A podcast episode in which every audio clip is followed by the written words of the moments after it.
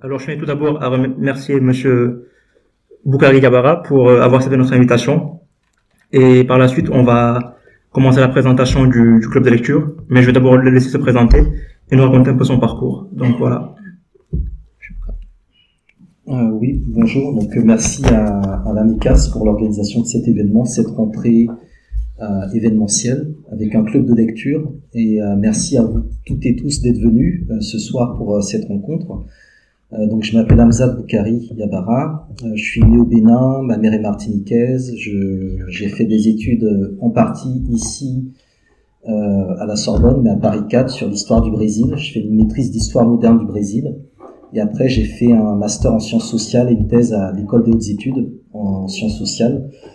Donc un doctorat en histoire et civilisation de l'Afrique euh, sur Walter Rodney, qui est un personnage très important dans l'histoire de l'Afrique, l'un des historiens les plus importants. Il est aussi un militant politique.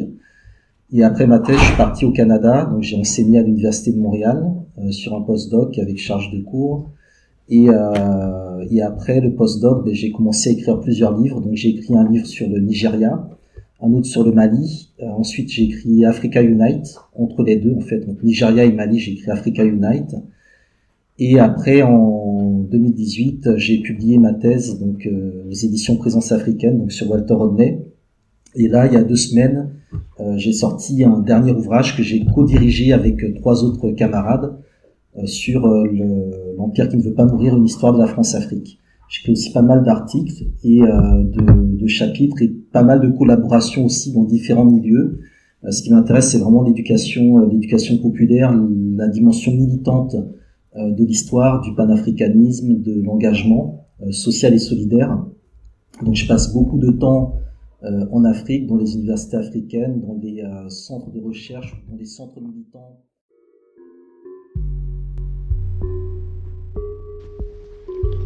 Vous écoutiez l'extrait du club de lecture de l'AMECAS avec Amzad Boukari Yabara sur son livre Africa Unite. La version complète de notre entretien est disponible sur notre chaîne YouTube. Le lien est dans la barre de description. Je suis Charles Fay et je vous souhaite une bonne écoute.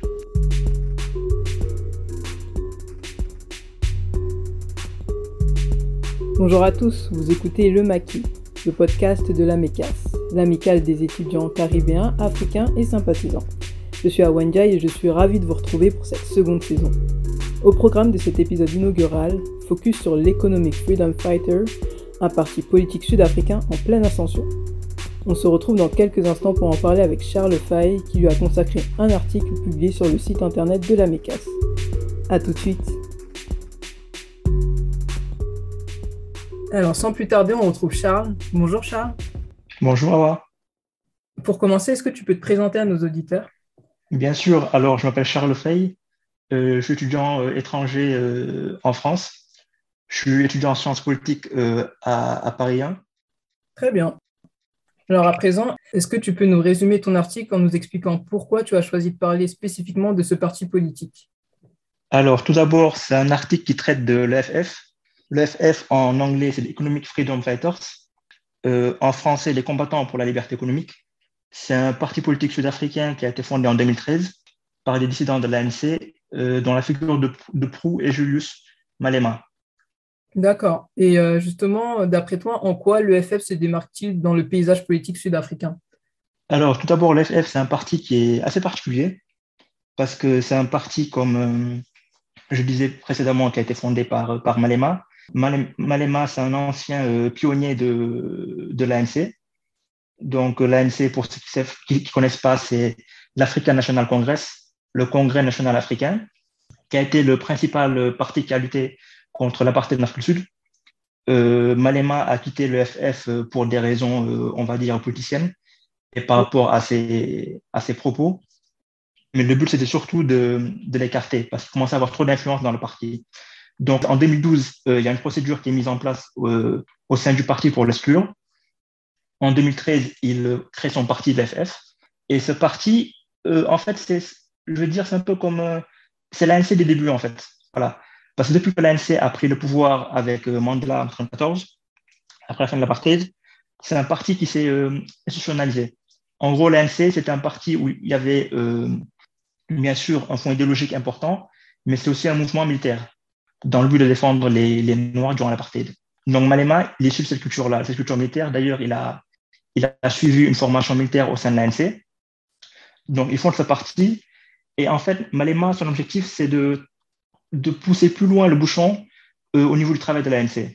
Ça veut dire, en fait, effectivement, les Sud-Africains noirs, ils ont obtenu le, les pouvoirs, des droits politiques, mais là où, Malema euh, revendique ses, idées, c'est au niveau des droits économiques. Voilà, donc ça veut dire que les Noirs n'ont pas encore le pouvoir économique parce que la plupart des, des terres sont encore détenues en grande partie par les Blancs sud-africains.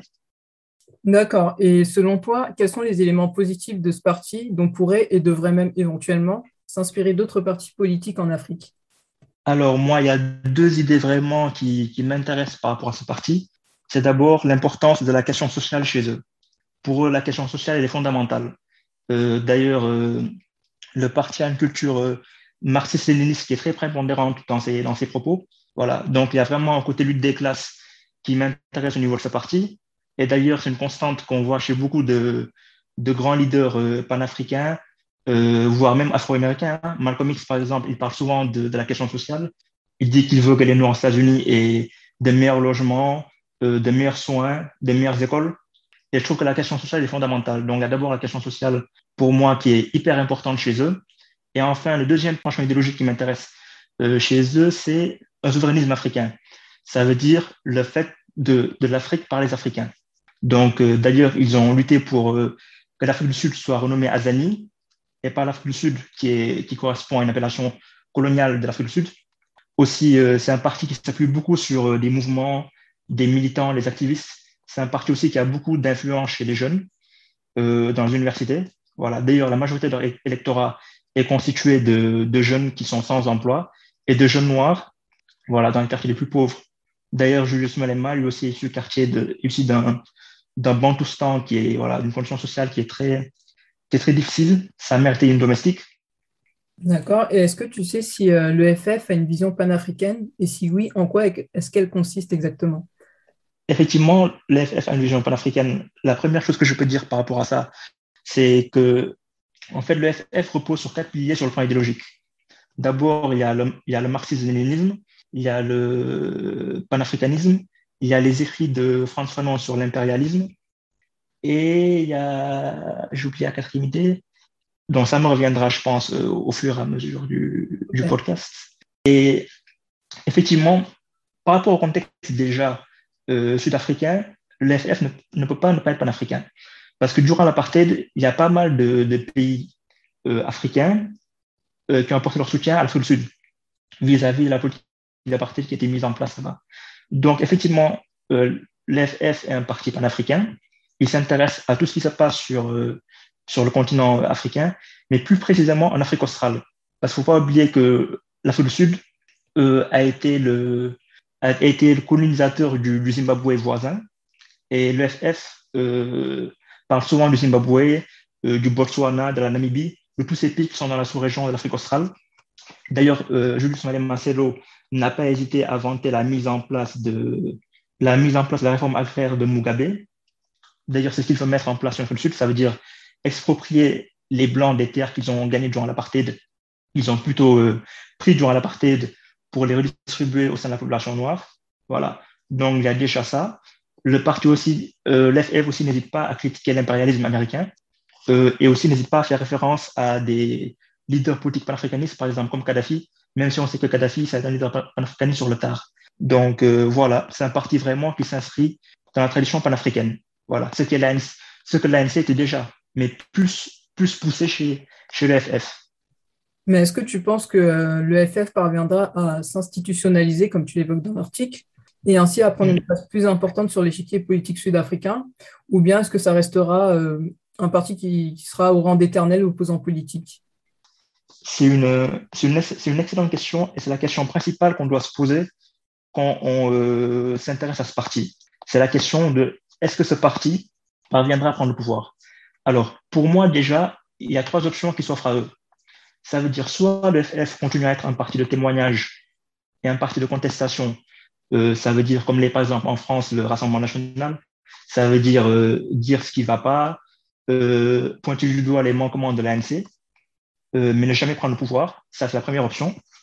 La deuxième option, c'est que l'EF ne prenne pas encore le pouvoir, mais gagne assez d'influence pour pouvoir peser sur, euh, sur les décisions politiques en Afrique du Sud et même former une coalition avec l'ANC au pouvoir. Moi, je pense que dans un premier temps, ça sera la première étape que va passer l'EFF. Voilà, ce qui est déjà le cas d'ailleurs parce que j'ai vu qu'aux dernières élections sud-africaines, quand l'EFF est rentré au Parlement, encore une fois, avec pas mal de députés, euh, l'ANC leur a proposé d'être ensemble, voilà, même s'ils n'ont ils ont pas succombé aux sirènes de l'ANC, mais ils ont dit qu'ils feraient, ils tendront la main à l'ANC quand il y aura des sujets sur lesquels ils sont d'accord. Voilà. Donc, il y a un premier pas par rapport à ça. Et pour moi, c'est l'hypothèse la, la plus probable pour l'instant. Voilà. Que l'FS continue à pointer les manquements de, de l'ANC, qu'il fasse de très bons scores, ce qui est le cas parce qu'il continue à progresser dans le, dans le pays, et qu'il forme une coalition avec l'ANC au pouvoir. Voilà. Que par exemple, Julius Malema soit le premier ministre de Cyril Ramaphosa, qui est actuellement président de, de l'Afrique du Sud.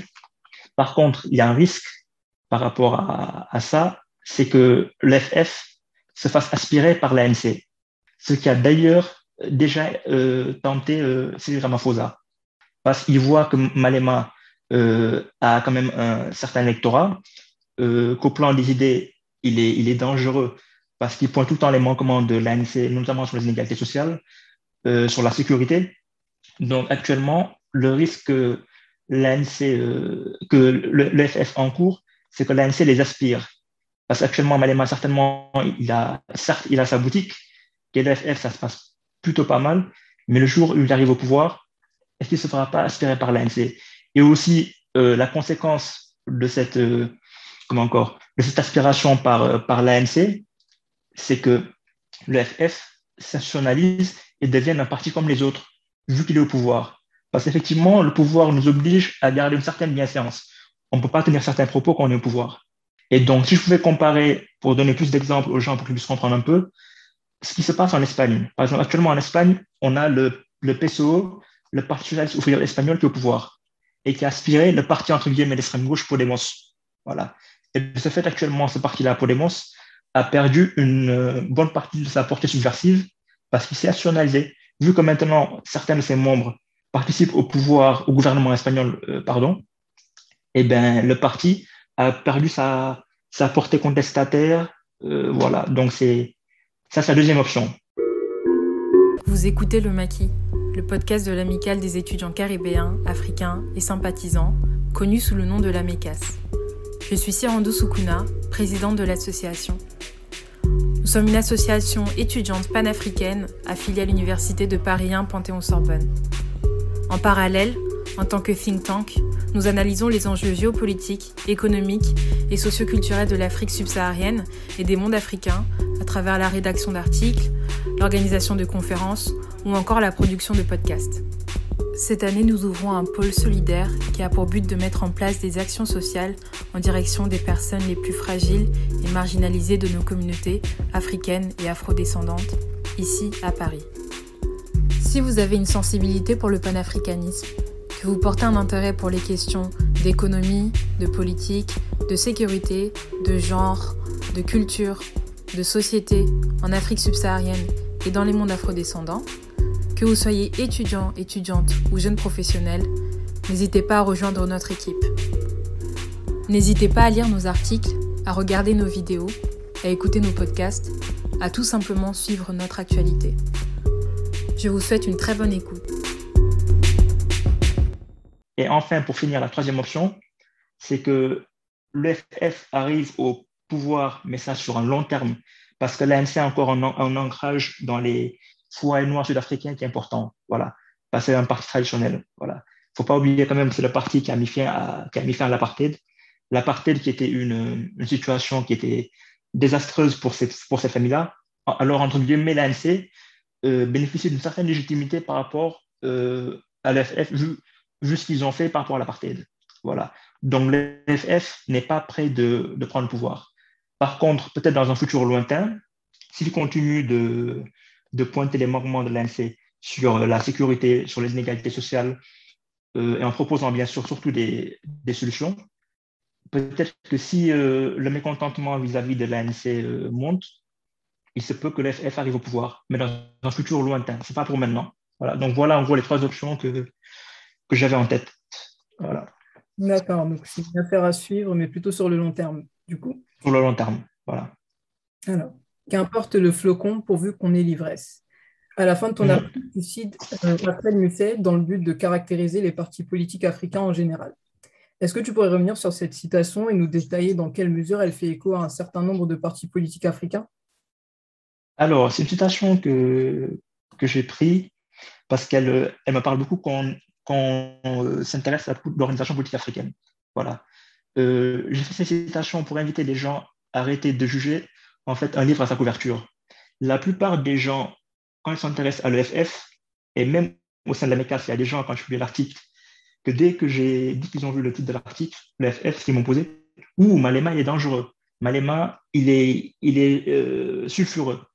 Au lieu de se poser la question, mais qu'est-ce que Malema propose sur le fond? Voilà. Et malheureusement, dans le milieu panafricaniste euh, afro-descendant diasporique, on se limite souvent beaucoup à, la couverture, au lieu de s'intéresser au fond. Voilà. Je vais prendre un exemple de mon, de mon pays, le Sénégal, hein, avec le parti PASTEF. Voilà. Les gens, quand ils s'intéressent à PASTEF, ils n'essaient pas d'étu- d'étudier la vision économique que le parti promeut. Ils n'essaient pas d'étudier euh, les propositions sur le plan social, euh, sur le plan du protectionnisme africain, toutes ces choses-là. Ils se limitent à la personne de Sonko. Voilà. Au lieu de s'intéresser à ce que le parti propose sur le long terme, sur le court terme, sur le moyen terme. Euh, voilà. Et malheureusement, c'est quelque chose aussi qui est propre à l'EFF. Voilà. Les gens se limitent à juger Malema. Au lieu de se mettre à juger ses propositions politiques sur le plan social, son souverainisme africain qui peut nous rappeler celui de Sankara, où il disait que les Africains devraient devaient consommer et produire par eux-mêmes. Voilà. Donc, toutes ces choses-là, il faut qu'on s'intéresse au fond, arrêtant de s'intéresser à la forme. Et malheureusement, on vit euh, dans une époque où on s'intéresse beaucoup plus aux appareils euh, qu'au fond. Et je comprends des fois les gens qui, euh, qui, qui font ça. Voilà. On est des êtres humains, on a souvent l'esprit binaire. Voilà. On voit le monde entre euh, noir et blanc. Alors que, comme dirait euh, un certain truc que j'avais, c'est pas une question de noir ou de blanc, mais de personne n'est noir, personne n'est blanc. Tout est gris. Voilà. On n'arrive pas à voir, en fait, au, milieu de, la grisaille, quoi. Voilà. Et malheureusement, aussi ça fait, aussi ça fait un peu écho à la rationalité occidentale, en fait. Parce qu'on veut tout le temps essayer de trouver euh, la, petite, la petite bête qui, qui montrera que la personne a tort au lieu de s'intéresser à ce qu'elle dit sur, euh, voilà, sur, sur le fond. Et d'ailleurs, même aujourd'hui, tellement c'est mal vu de dire du bien de quelqu'un que même euh, quand on le fait, on pense que ça, que ça, nous, que ça nous rabaisse. Voilà. Dire du bien de quelqu'un d'autre, on pense que ça nous rabaisse, alors que pas forcément. Ça peut aussi nous mettre en valeur. Donc euh, voilà, je faisais cette citation-là pour dire aux gens d'arrêter de se limiter aux appareils et à la personne qui est, qui est en face d'eux, mais de voir ce qu'il y a derrière. Voilà. C'est bien noté, Charles. Merci pour tous ces Mm. éclaircissements. Alors, avant de terminer, est-ce que tu as un mot pour la fin? Bien sûr. Alors, je tiens tout d'abord à, te- à te remercier, toi, Awa, pour, euh, pour m'avoir invité à ton podcast. Je trouve que tu fais un travail remarquable pour, euh, pour la MECAS. Merci. Euh, je tenais aussi à remercier euh, la MECAS qui me donne la, qui me donne une tribune pour publier mon travail. Voilà. Et ça montre aussi la liberté d'expression qu'il existe au sein de la MECAS parce que en prenant ce sujet, certains auraient pu rincer des dents et me dire Charles, tout serait un sujet qui est, dangereux. On ne va pas le, publier pour, euh, pour le compte de la MECAS. Mais j'ai eu aucune remarque par rapport à mon sujet euh, et d'ailleurs même par rapport au sujet que je traite. Voilà, donc vraiment, la MECAS, c'est une association où on a beaucoup de liberté par rapport au sujet qu'on choisit et dont on veut parler. Et enfin, je vous invite à lire l'article et bien sûr à, venir en débattre. Voilà, surtout, n'hésitez pas à, m'envoyer des, à me faire des retours pour qu'on débatte. euh, voilà, je suis ouvert à la discussion. Dites-moi ce que vous en pensez. Ok, merci beaucoup, Charles. Merci, Awa.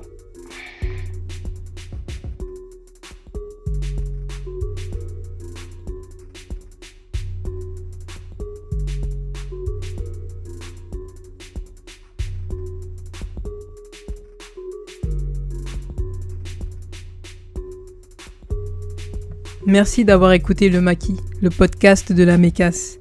Et n'oubliez surtout pas de vous abonner. Enfin, si vous voulez continuer la conversation, suivez-nous sur nos réseaux sociaux et donnez votre avis via le hashtag Le Maquis. À très vite.